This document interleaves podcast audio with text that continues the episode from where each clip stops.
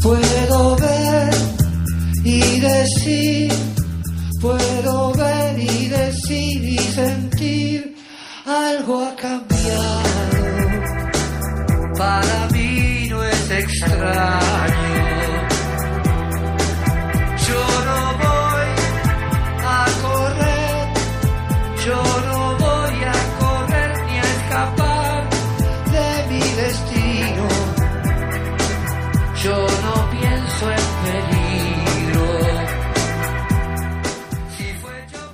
Buenas noches y bienvenidos a la 18 de TMO, el programa de rugby de MG Radio. Como siempre, nos encontramos todos los miércoles 23.30 horas porque nos gusta el rugby, un programa semanal con toda la info a la cual le sumamos la mejor música. La intención, como siempre, es que además de la información y música, puedas pasar un momento agradable que sea algo distendido en estos tiempos tan agobiantes para vos que también aportás desde tu lugar.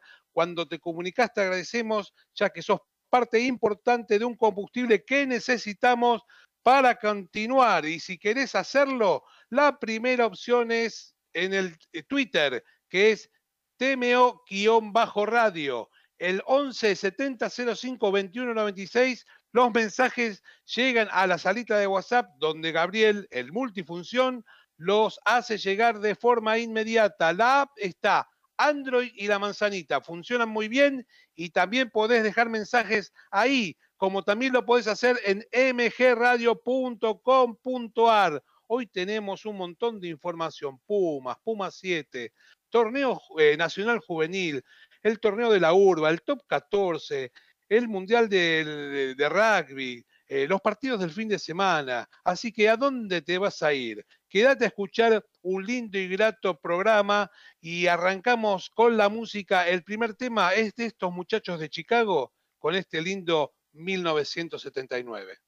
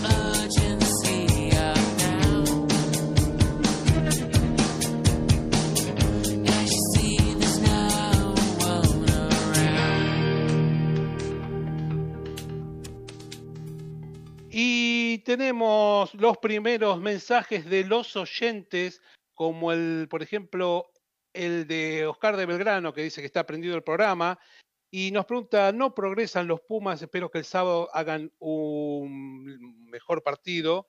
Eh, es verdad, eh, parece haber decaído el juego de los Pumas, como hablábamos en el programa anterior, este, parece que lo que antes era tan efectivo como el Daniel Moll o la recuperación de las pelotas y de ahí generar juego o el volumen de juego que hacían a través de, después de varias fases, hoy por hoy no lo están logrando. Eh, por otro lado tenemos a Matías de Devoto que nos pregunta por Argentina 15, lo mismo que Jonathan de Palermo, que dice que los nuevos jugadores eh, eh, hay derrotas, extraña las derrotas con, con Uruguay y con Chile, y se, no será una alerta para el próximo Superliga Americana. Mira, este, puede ser, este, perder con Chile no es uh, algo que estaría en los planes de, un equipo argentino, pero la verdad es también que el equipo nacional casi no tuvo entrenamiento y los eh, chilenos se están preparando para enfrentar eh, su gran partido frente a Canadá, a ver si pueden llegar al Mundial. También tenemos a Maxi de San Isidro que dice que el SIC fue un justo ganador del clásico, muy superior, que date el segundo bloque. Vamos a hablar del partido, del clásico, de los clásicos del rugby nacional y arrancamos con una vuelta soñada como la de Quade Cooper, se metió en el final con un penal eh, la capa de héroe de la jornada y Australia le ganó a Sudáfrica en la tercera fecha del Championship. La apertura fue fundamental en la victoria ya que de entrada sus patadas tomaron protagonismo y terminó sumando 23 puntos para su equipo, siendo el australiano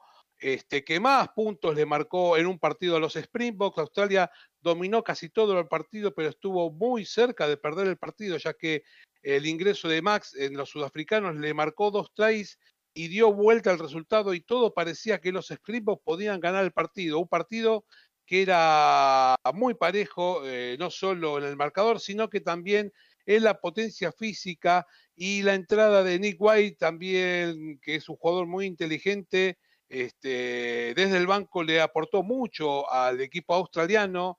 Eh, en un lindo partido también se sumaron las emociones y no era para menos. El partido lo ganaba Sudáfrica 26 a 25 y en tiempo adicionado penal para los Wallabies. Cooper apareció en escena para patear el penal que le daba la victoria por 28 a 26 en un tremendo final donde los australianos parece que se sacaron la mufa de la derrota con los All Blacks y ahora están tercero en la tabla del Championship. En otro partido que se jugó el fin de semana, Estados Unidos le ganó a Canadá en, en el segundo partido, la revancha por la cual y para saber quién va a ir a Francia 23 en el grupo A. Como te decía, Estados Unidos le ganó 38 a 16, se terminó ganando la serie 59-50, ya que había perdido el primer partido de local.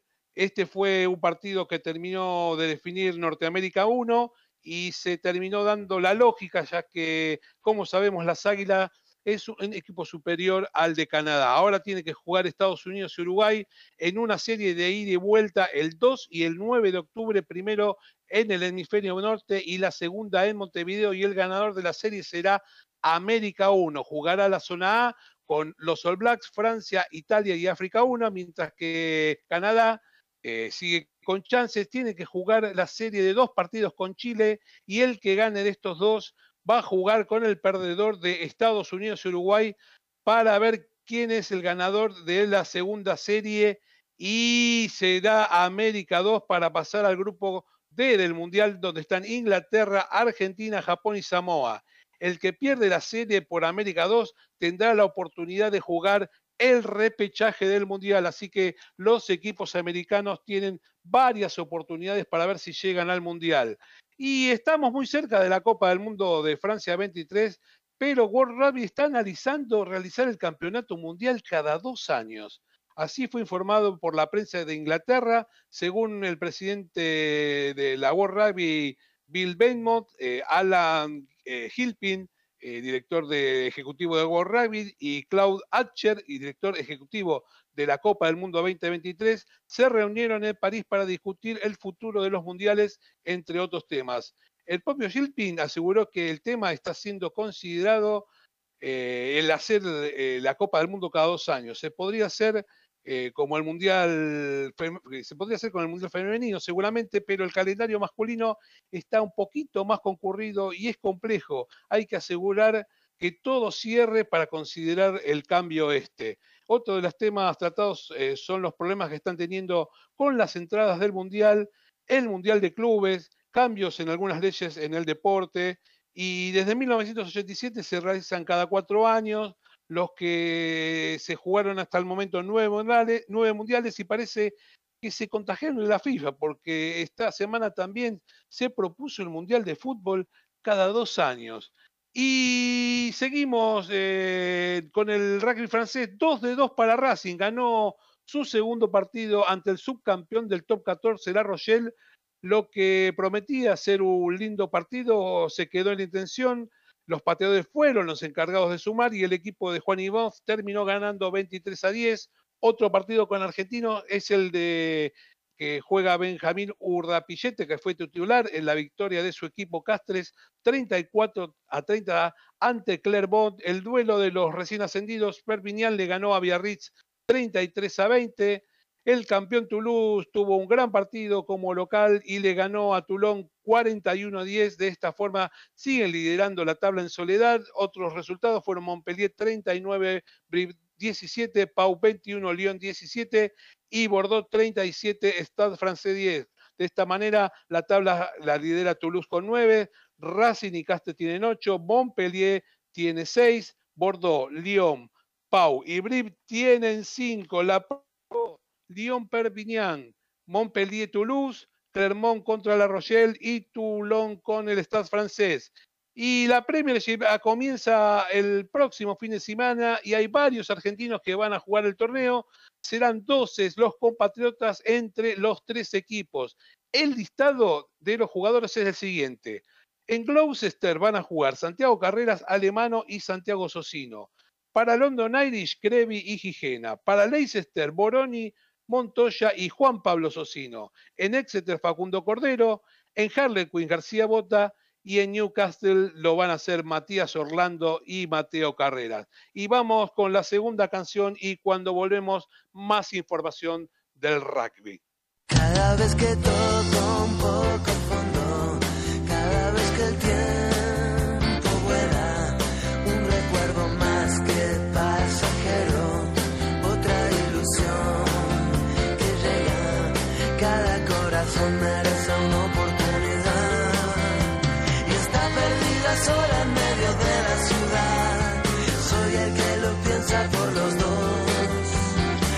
que sale el sol. Cada sensación o sentir vulgar, una sola cosa, un solo lugar,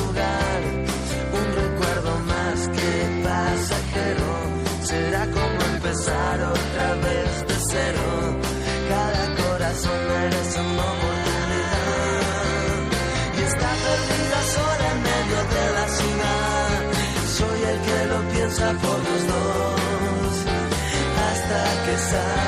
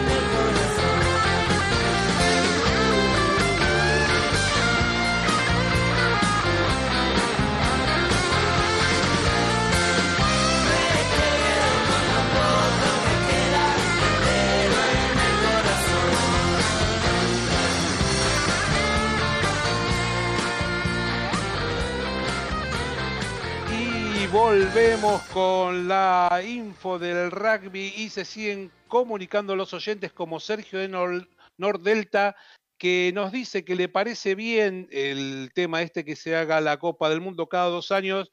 Te digo, Sergio, que va a haber que aceitar bastante el calendario porque eh, están sumando torneos. Este, ahora tenemos el torneo este de 12, que están, veremos, hay que ver si se confirma y hay muchos torneos, tenés Champions, los torneos locales, la Limited, eh, tenés el Super Rugby, eh, Seis Naciones, Championship.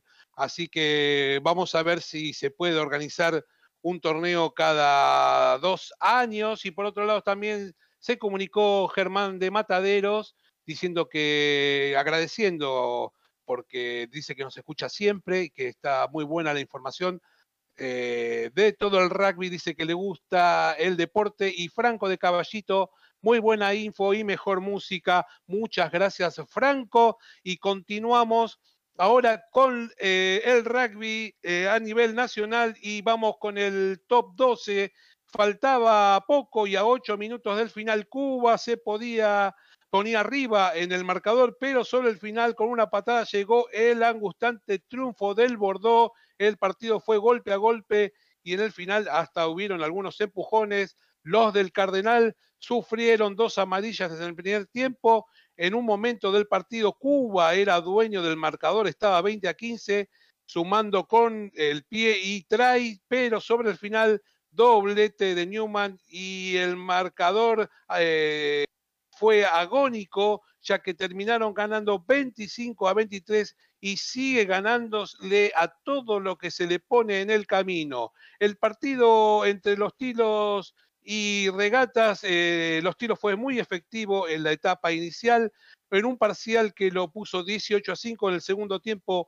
Se dieron la iniciativa y los visitantes marcaron dos tries y se ponían arriba en el marcador, pero solo al final llegó el momento de la película, Joaquín Tuculet apareció en el momento justo y le dio la victoria a los platenses en el regreso del hijo pródigo. San Luis le ganó 28-21 a regatas y en un partido con mucho viento, él como protagonista Pucará fue quien abrió el marcador con un Belgrano que cometía muchos errores y era perdonado por Pucará y se sumaba este, el primer tiempo lo terminaba ganando 8 a 0. Eh, cuando comenzó la segunda parte, Belgrano pudo dar vuelta el, el resultado. Rápidamente este, se puso 8 a, eh, 14 a 8 y sobre el final lo sentenció con un 21 a 8 este, para la gente del Marrón. Los otros partidos fueron Alumni 13, Hindú 28 y San Luis 17, VA 22. Pero vamos a el partido del fin de semana que fue el SIC y el CASI. Hacía dos años que no se jugaba el clásico de San Isidro y fue para la gente de SIC con resultado abultado. El SIC arrancó con todo, con su forward que fueron determinantes en el marcador final, un SIC que supo golpear en los momentos justos y resistir cuando le tocó defender, como lo hicieron los forwards, también tuvieron los backs muy destacados que le dieron ritmo al equipo con wins muy picantes que marcaron tries y supieron romper la línea de ventaja en muchas ocasiones. El casi fue ampliamente dominado en el juego desde el comienzo del partido a tal punto que el primer tiempo terminó 34 a 8 y se iba al descanso ampliamente superado. Ya en el segundo tiempo, el casi durante 20 minutos atacó con insistencia, fue dominador del partido, pero no pudo transformar ese dominio en puntos. Solo marcaron un try y pudieron achicar el marcador, pero muy poco. Fue una de las máximas victorias y más abultadas en el marcador de los Angelos. El partido terminó 41 a 15 en un partido impecable, dejando en claro el buen momento del campeón que sigue siendo uno de los candidatos al título. Eh, no pasa muchas veces que tengamos goleadas en un clásico, pero recordamos que en el 2004 el SIC le ganó 55 a 18 al Casi y en el 73 le ganó 32 a 3. También el Casi tuvo de las suyas, en el 2010 le ganó 38 a 12 y en el 2005 lo hizo 23 a 7 y en 1985 le ganó 26 a 6. Eh, de esta manera, transcurrida la séptima fecha, la tabla queda de la siguiente manera. Newman y el SIC 28, Hindú 23, Cuba también 23, Alumni 21, Belgrano y los Tilos 17, Pucará 16, San Luis 10, casi 7, BA 6 y Regata 2. La próxima fecha va a ser Cuba SIC, Newman Alumni, Hindú y Pucará va a ser el partido adelantado, el de las 13.40, Belgrano Los Tilos, Regata San Luis y VA con el Casi. Por primera A, Olivos 23 en la sexta fecha, perdón, Olivos 23, Mariano Moreno 30, San Carlos 15 en La Plata 24, Champaña 50, Deportiva Francesa 22, Lomas 0, San Albano 11, Curupaití 26, Lomas los 26, Atlético del Rosario 78, San Patricio 21 y Banco 29, Puey 29. La tabla está Atlético del Rosario con 27, Champaña con 25, Los Materos 22, La Plata y Banco 20, Mariano Bueno y Puey 16, Olivos 14, San Albano 13, Curupaití 7, Lomas 6, San Patricio 5, Deportiva Francesa 4 y San Carlos 1. La próxima fecha la séptima, San Patricio Curupaití, Los Materos Lomas, San Albano Champañá, Deportiva Francesa San Carlos, La Plata Olivos, Mariano Moreno Banco y Puey con Atlético del Rosario. Y terminaron los Juegos Olímpicos eh, de Tokio y los Pumas 7 ya están en una nueva etapa. Los dirigidos por Santiago Gómez Cora se reencontraron después de unas breves vacaciones y ya se encuentran entrenando para afrontar lo que se les viene. Si bien no se van a presentar en Canadá, este, va, eh, eh, lo que es la, re, la re, reanudación del torneo de Seven, la mirada más profunda hoy se encuentra en el próximo año, cuando el 9 de septiembre del 2022 se juegue el programado Mundial de Seven en Ciudad del Cabo, en Sudáfrica con un plantel renovado eh, de los Juegos Olímpicos. Son 14 los jugadores que son parte del nuevo plantel. Unos Pumas 7 que se reencontraron en una previa, pero ellos mismos, cada uno había entrenado una semana antes en sus respectivas provincias. Otros torneos importantes que tienen por delante son los Panamericanos de Santiago de Chile 2023 y para no olvidarse los Juegos Olímpicos de, Olímpicos de París 2024. Los 7 vuelven a la cancha el 26 y 27 de noviembre y el 3 y el 4 de diciembre en la doble jornada de Dubái. Y se va a jugar el torneo Campeonato Argentino Juvenil en Santa Fe del 7 al 13 de noviembre. La Unión Santa Fecina de Rugby volverá a organizar con la UAR eh, el Campeonato Argentino Juvenil. Por el lado de la organización, la dirigencia de Santa Fe con una empresa privada y con los clubes están resolviendo el formato del campeonato que sería el llamado eh, Beco Villegas. La regla establece la obli- obligatoriedad de hacer siete cambios en el entretiempo con la posibilidad de hacer cinco más en la segunda etapa. De esta manera te obliga a pensar cómo utilizar a los jugadores en lo que es una estrategia pura. Y para ir cerrando, vamos a hablar de los Pumas del partido que, jugaron el fin de Silvana, donde volvieron a perder de forma categórica, sin signos de recuperación. Eh, fue muy abultado el marcador y hasta parecía corto, como hablamos en el programa anterior. Los Pumas defendieron casi el 95% del partido, así que los neozelandeses buscaban espacios para superar la defensa de Argentina. Y si bien la defensa parecía responder, cedía muchos metros buscando ese orden. Así que las señales eran claras, los Pumas eran dominados lamentablemente y de a poco iban siendo acorralados, eh, lo que les generaba un desgaste que al final del partido lo terminarían pagando. Eh, con el cansancio aparecieron los penales, los tacles siguieron, pero ya no eran tan efectivos. Y como siempre defendiendo, eh, se la pasaban defendiendo y no tenían la pelota, ya no había reacción en las piernas y la presión de los All Blacks era constante, así que de eso aparentemente no podía salir nada bueno y los Pumas terminaron con eh, sin marcar puntos, en cero. No tuvieron ni una chance en un partido en que los All Blacks le ganaron 39 a 0, una dura derrota de parte de los Pumas y hace un ratito terminó el partido en el cual eh, Argentina 15 eh, perdió con Chile. En el primer tiempo eh, el triunfo fue para los argentinos por 12 a 6, pero sí, en, realidad arrancó Chile mejor, marcando dos penales, el partido estaba 6 a 0 y Argentina 15 lo pudo dar vuelta eh, marcando dos penal, eh, perdón, dos tries, uno convertido, se fueron 12 a 6 en el primer tiempo, arrancó el segundo tiempo y Argentina estiró más la diferencia.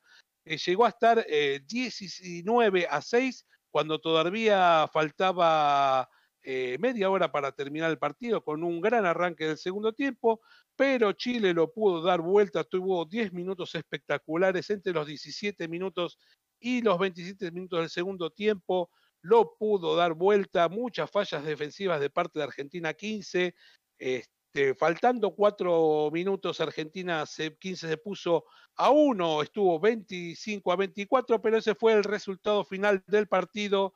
Este, Chile sorprendió a Argentina 15 y a una Argentina 15 que le faltó experiencia para ir cerrando el partido. Y tenemos eh, eh, algunos eh, oyentes más que se siguen comunicando, como Ernesto de Urquiza dice que bueno volver a casa y marcar un try y ganar un partido como eh, fue el regreso de Tuculet, la verdad que es espectacular, parecía de película, como si un guionista lo hubiera escrito, eh, el regreso del jugador al- a su club, que había debutado en el 2008 y después de tanto tiempo de pasar por tantos clubes, este, volvió este, y pudo marcar y darle la victoria a su equipo. Y hasta aquí eh, vamos terminando. Se nos fue una más de TMO, como siempre, por MG Radio los miércoles a esta hora. Fue la 18 y de a poco vamos sumando experiencia como aquel jugador que hace su primer año en la primera de su club. Gracias, Gabriel, que nos acompaña desde la consola para que nos puedas escuchar y es también parte de la producción del programa. Y a ustedes eh, los aplaudimos como si nosotros estuviéramos en la tribuna de la cancha, por estar presente cada vez que nosotros salimos al aire. Así que los esperamos la semana que viene, donde nos encontrarás acá. ¿Sabes por qué? Porque nos gusta el rugby. La verdad que, como siempre le decimos, que tengan una semana con punto bonus. Chao.